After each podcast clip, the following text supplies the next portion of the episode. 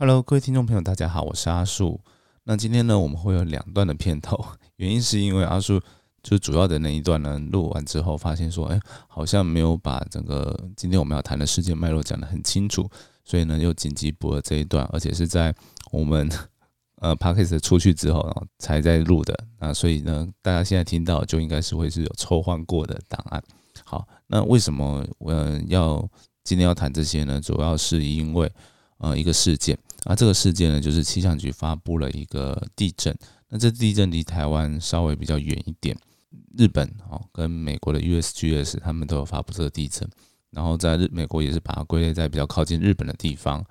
然后他们的震源的深度都是十公里。那在台湾这边呢，其实算出来的不是哦，是比较深的，好像是五十公里左右。在之后呢，没多久哦，气象局就把震源深度这个资料呢。啊，去做修改，把它修改成十公里。那今天要来谈的就是呃这件事情它背后的科学意义。那希望大家呢在听懂那脉络之后呢，接下来在听节目呢才不会不飒飒。好，那接下来就就欢迎大家收听地球科科学喽。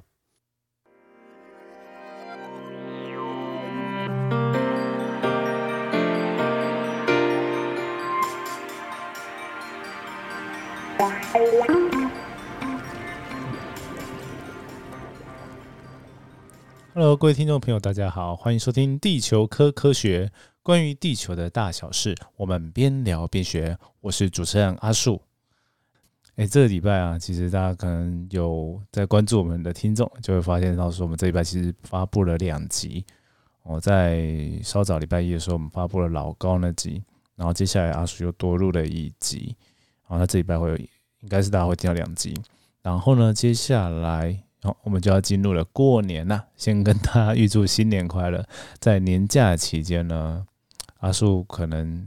家里其实就回家嘛，然后年假其实也要在跟家人相处时间比较多哦，所以可能就会停更了。那预计应该是停更两周。好，两周之后大家初五开工，初初六开工哈，之后就会再回来，有时间我们就继续录，然后再维持的每周应该会有一更新的。频率好，先跟跟听众朋友大家讲啊，不要想说哎，那个过年的时候都没有听到啊，我我想开始不会有人有时间听的啊。大家过年其实就难得嘛，可以放那么长的假哦，就不会有通勤，然后听这些 podcast 的时间。好，那今天的主题啊，就是之前的一个发布的地震报告啊，气象局有稍微去做调整，所以呢，我就给它取名啊，就是你是否同意？气象局修改发布之后的地震资讯啊，靠要不要回答我说哪次不同意啊？不是这个梗，只是说这个东西呢，其实阿树之前哈在讲一些地震规模的时候，那就会有一些媒体或者是一些民众啊，就会有疑问说，哎，为什么每每个国家算出来不一样？然后这一次啊，其实这个跟这个事情是蛮接，就是气象局我说他要改的地地震资讯，跟这个是蛮接近的啊，但是这次不是改规模。啊，这是改震源的深度。哦，震源深度是什么东西？就是我们平常在地图上都会标出说震央在哪个位置嘛。好，那但是地震它其实发生在地底下深处。哦，那所以我们就必须要给它一个深度啊，你才会知道说哦，是在这个地这个震央位置的地底下啊，往地心的方向算是可能五公里还是十公里还是一百公里深的位置。啊，这东西有什么重要性呢？就是你如果是在哈离我们很近的地方，比如说我们台北正下方，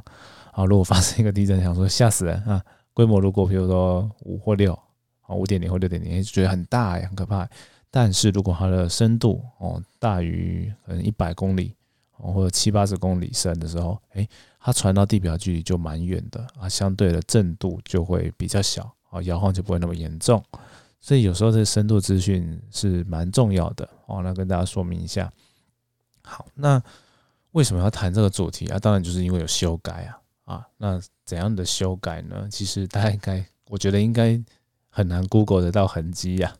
但是我还可以跟，还是可以跟大家提一下，就是我们在关注啊地震报告，气象局发布的地震报告的时候，有发现到这件事情啊，那就是发生在台湾东部，其实已经靠近琉球了。哦，在那个国际上美国的 USGS 哦发布这个地震，其实是算在日本的。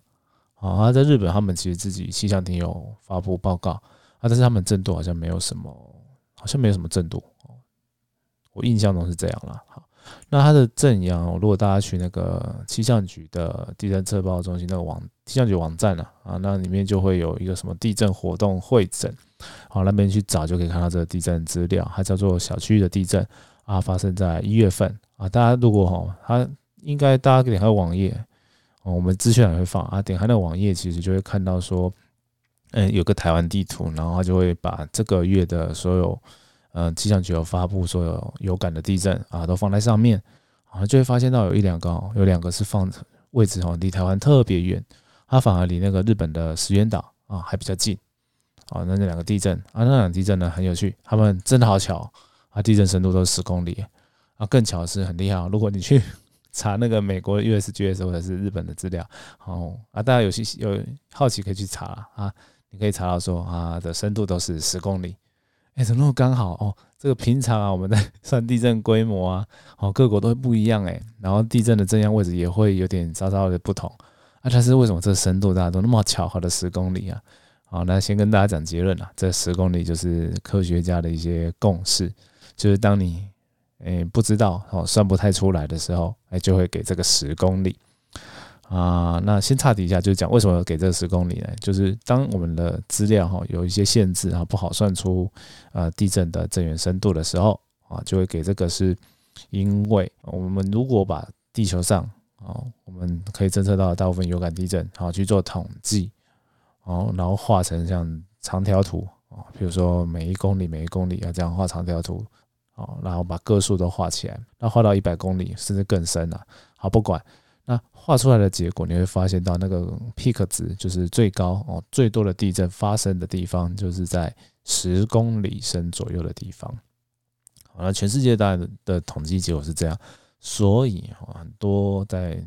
不管是美国啊，或者日本或台湾，好各地的测报单位就蛮喜欢拿这个数值哦，当做是一个就是不知道的时候去给他的。好，那有一些地质构造比较特别的地方，它可能会另外再把它给算一些深度，好给它，就是大大概去评估一下。好，那但是如果你都不知道的情况下，大家都会给十，所以你去看那个地震报告啊，不管是台湾应该比较少，因为台湾如果在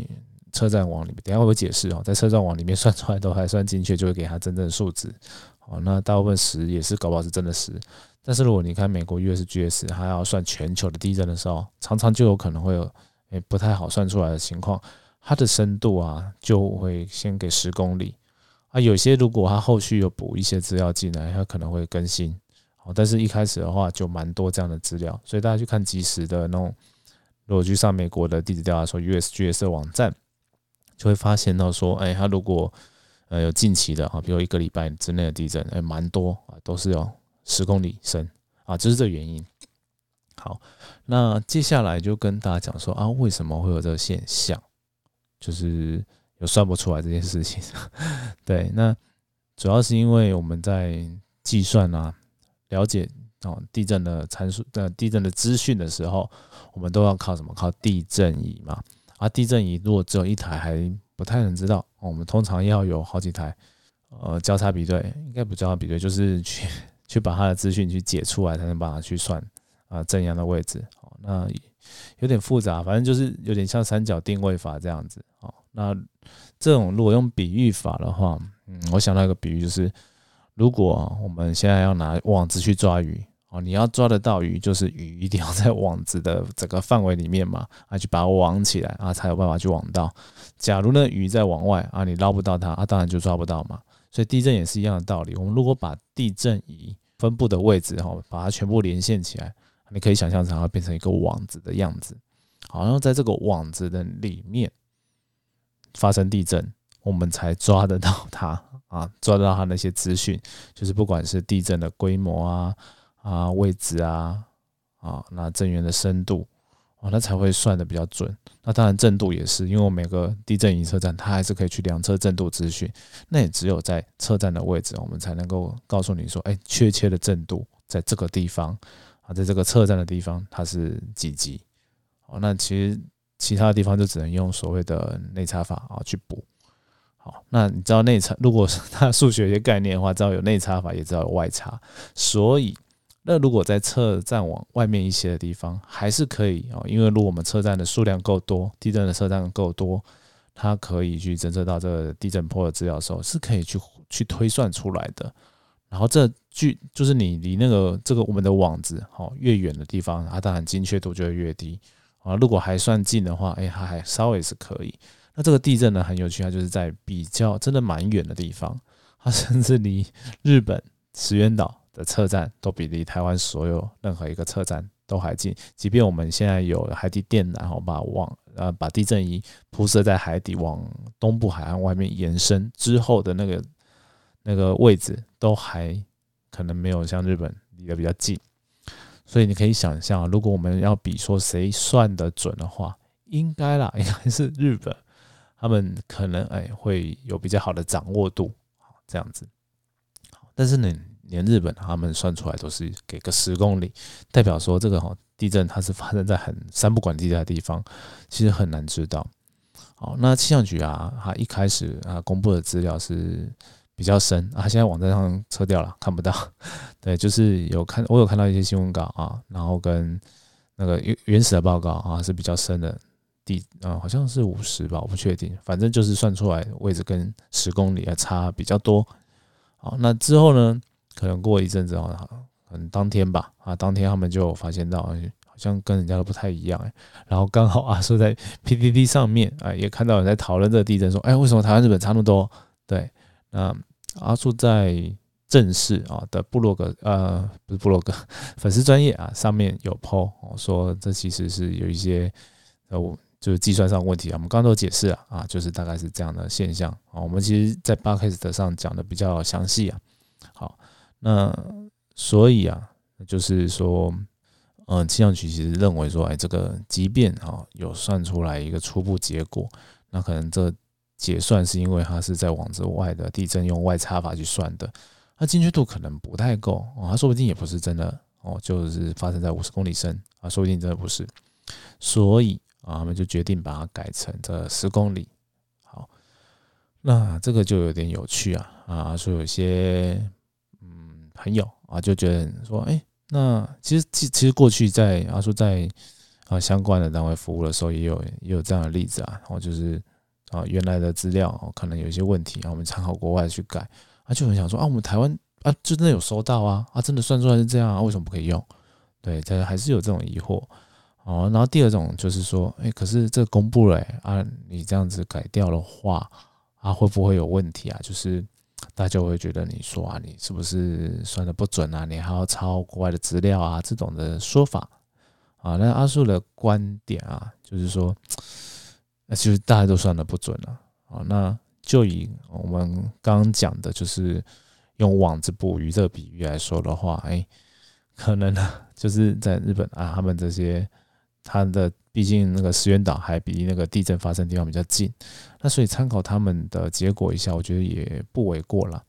啊，第二个就是我刚刚讲的，就是一开始讲的说十公里可能是一个大家不知道结果的时候的共识，所以这种情况的时候，其实补十公里，哎，也还算合理。但是这种东西就是有拉扯啊，就是我再重复讲一次，就是有些人就认为说啊，科学就是这样，就是资料是什么样，就是告诉我们用什么啊。但是其实资料当中，我们还是要考虑到一件事情，就是它可能会有误差。哦，那就是什么？怎样？为什么会有误差？就是其实地震呢，它发生的地方，我们刚刚讲到说在地底下嘛，啊，地底下传到地表的地震仪，它会经过呃无数个公里的岩层哦，岩石。好，那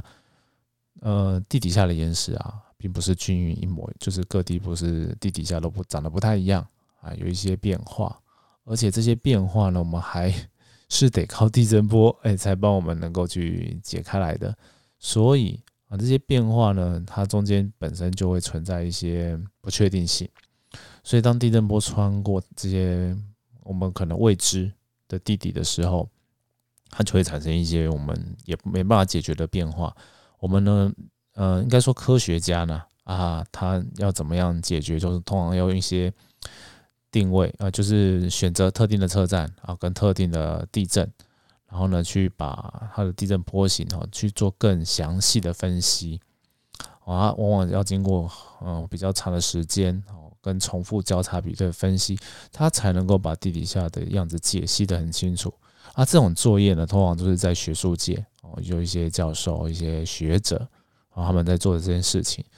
那在气象局呢，其实如果他们要花这些时时间做这些事情的话，他们可能要更要多好几倍的能力才有办法做，因为毕竟台湾地震很多，他们是每一个地震都还是要大概的告诉大家，诶，在哪里。所以其实是比较困难的，它不像一些学者，我们可以选定哦特定的范围、特定的时间区段、特定的地震，然后花个几年或者几个月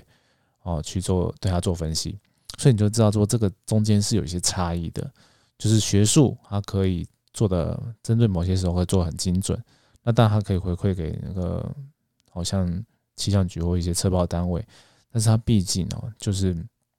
你在看很多很广泛的地震的时候，我们就会有一些变数存在。比如说刚刚讲的这么远离台湾这么远的地方，诶，这些海底底下的地质啊，我们是非常非常陌生的啊，所以它的误差当然就会变得比较大喽。啊，好，那最后啊，你今天讲到这边，其实我觉得已经深度够了啦，所以我现在就是然后讲最后就是说。还是跟大家讲一下，就是不管啊，像我们前面以前呢，在我们的正式上面的文章，还有阿树很久以前写的文章，都有告诉大家说啊，地震规模啊，因为不同国家用不同的地震测站，用不同的算法，都会有不同的数字的结果。但这些结果其实并没有说什么谁对啊，谁错啊，谁准啊，谁不准啊，它都是一些经过算是有科学根据的方法去算出来的。只是说，哦，刚刚讲到说不确定性，哦，在每一种方法的时候会有一些不一样的状况，也就是这就是所谓的科学的极限。好，所以我觉得这种科学报告要告诉大家，就是要讲说科学的有极限，解读事情详阅 科学文章说明书啊，啊，就是要给大家这个概念了。那讲到这边呢，我们就还是。暂停一下哦，不然的话，我觉得知识量其实也蛮多的。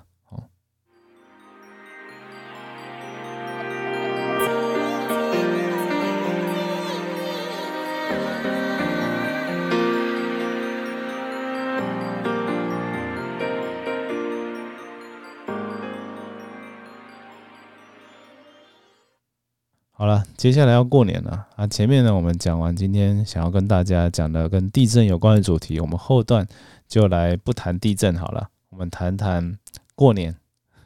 但其实跟地震还是有点关系啦。那为什么要谈过年呢？就是过年大家可能难免就是会跟很多亲戚朋友见面的时候啦。那在见面的时候，就可能会有一些聊天的内容。好，那阿叔在这边就跟大家分享一个故事，就是阿叔之前的某位朋友，哦，他在过年后就跟阿叔分享，他就说他回家啊，他就听到某个亲戚啊，来个在说说个某某 地震预测达人啊，啊，那这那时候有预测地震，那忘记是哪一年了，可能那年是没有地震的，但他就说，哎，这达人他预测很准哎，然后他都会看他的脸书啊什么的。然后，因为我朋友可能也是算是，他好像不地，他不是地科领域的，但是他就是算是也是有科学背景的啊。然后他的亲戚啊，就跟我的朋友说，嗯，那那个很准诶，你可以加一下他的那个脸书看看啊，他真的还不错，这样跟他推荐。哦，那他就会来跟我聊，就说啊，你怎么没有跟他纠正一下？啊，你们跟我跟他讲一下，说 反正你认识我啊，哈，你认识阿树啊，他怎么不跟他讲一下，说在他这讲的东西其实是有问题的哦。那当然我只是开玩笑，我也知道说啊，过年大家不要吵架了，对啊，大家家庭和乐比较重要啊。你为了这个不是家里面的人，然后的一些言论哦去吵架，真的是不是很值得。所以阿树绝对不会鼓励大家去纠正你的亲戚啊，如果有去推荐一些什么奇怪的预测达人的资讯的时候。哦，你要跟他吵哦，阿树绝对不会这样推荐。那阿树有什么建议啊？阿树我会觉得说，我其实之前我们有一个一集，就是阿树好像印象中是觉得，呃，要慢慢跟他大家教一些地震的知识，有点缓不济急啊。所以我觉得就是防灾很重要，所以就讲了很多防灾的，有几集有在谈防灾的，大家可以去搜寻一下啊。一而我们脸书有时候也会有哦相关的防灾的资讯。那你可以跟他讲说，啊，对啊，就是嗯，的确台湾很多地震啊，啊，然后那些达人其实也也就所以才会有这些达人很有心哈，想要预测啊，就不要正面去打脸他，哎，也不要太过赞同他，就是说啊有这个现象，然后呢就说，哎，可是啊啊，真正地震来的时候，我们还是要准备一些像防灾包啊什么东西啊，哦，那就可以跟大家分享啊，比如说啊某某百货还有出嘛，啊出这防灾包，那或者是。讲一些说哦，听过趴下掩护稳住啊啊，为什么它很重要啊？大家可能都听过啊，但是不知道它为什么重要。哎，你可以跟他大概分享一下啊啊，说不要急着冲啊，这种类似的啊，那可能真的是对他会更有帮助啊。录因为他他毕竟会关心啊这个地震预测的议题啊，就代表说他稍微啊对地震防灾有兴趣，但他可能没办法辨别说这个真假是非哦，也不知道人家说的到底准啊正确还不正确。所以呢，我觉得这个建议就觉得，如果是都是以为人家好的表现，我觉得这蛮好的。其实我也是为你好啊，所以我关心你啊，我给你这些防灾的资讯，哎，好像也不错啊。那大家如果有机会尝试到，也记得跟我分享哦。那因为阿叔阿叔本身不会啊，因为阿叔呃，亲朋好友知道我写的那地震一百问啊，那也不会特别去跟我讲那预测达人啊。哦，那甚至还会买书，所以。就不太会遇到这个问题，所以我真的真心呐，如果有各位听众朋友有听到啊，也可以跟我分享啊，这样子我就会知道说啊，各种的不同的样态哦的那个过年生活啊，也蛮有趣的啊，有机会搞不好也可以跟听众朋友们分享啊。那以上就是这样，好，那就今天的节目就到这边了。最后的拉力 也不宜太长哦，因为大家要过年了，可能。嗯，也开始一些忙碌的事情哦，要准备一些整理家里啊什么的。好，所以就聊到这边了。那我们就呃下下下周见。好，拜拜。